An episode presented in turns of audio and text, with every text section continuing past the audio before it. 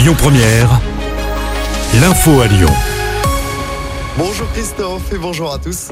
La fête des Lumières, c'est dans deux semaines et cette année, c'est le centre Léon Bérard qui sera bénéficiaire de l'opération des Luminions du Cœur. Ils seront installés au parc de la Tête d'Or du 7 au 10 décembre. Un Lumignon coûte 2 euros. L'ensemble des fonds récoltés seront utilisés pour contribuer à la recherche sur le cancer. On écoute Jean-Yves Blais, directeur général du centre Léon Bérard.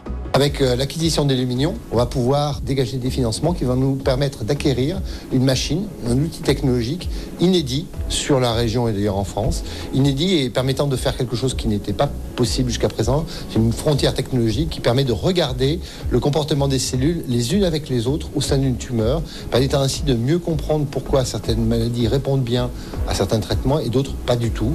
Et euh, cette frontière technologique, on peut la passer avec cette machine, d'où l'importance de l'acquisition et d'où l'importance de cette manifestation des Lumières du cœur, qui, au-delà de la, symbolique très forte pour Lyon, hein, c'est la fête des Lumières, c'est quelque chose auquel tout le monde est très très attaché euh, sur Lyon et sur, euh, sur la région, mais elle permet de financer une recherche très innovante. L'année dernière, les Lumières du Cœur avaient permis de récolter 40 000 euros pour l'armée du salut. Je rappelle hein, que la fête des Lumières aura lieu du jeudi 7 au dimanche 10 décembre. Des femmes et des enfants, au moins 50 otages vont être libérés en échange d'une trêve des combats de 4 jours dans la bande de Gaza, accord trouvé entre Israël et le Hamas. La Maison Blanche affirme que trois ressortissantes américaines, dont une enfant de 3 ans, font partie des otages qui seront libérés. Neuf personnes interpellées après la mort de Thomas. Cet adolescent de 16 ans tué d'un coup de couteau samedi lors d'une fête dans le village de Crépole dans la Drôme. Sept interpellations ont eu lieu dans les environs de Toulouse hier. Deux autres suspects ont été arrêtés à Romans-sur-Isère.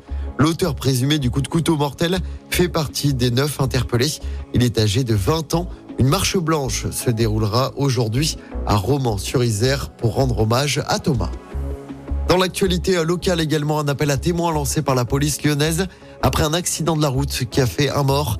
L'accident s'est produit lundi vers midi et demi au croisement de la route de Lyon et du boulevard de Paris à Saint-Priest. Collision entre un poids lourd et un scooter. Le pilote du deux roues est décédé dans le choc. La police est à la recherche de témoins. Et puis en football, les Bleus concèdent le nul en Grèce de partout pour leur dernier match de qualification pour l'Euro 2024. Colomboigny et Fofana ont marqué côté français.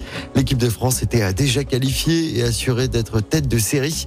Le tirage au sort aura lieu le samedi 2 décembre à 18h en Allemagne.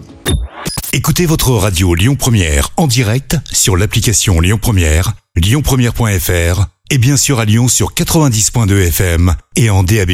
Lyon Première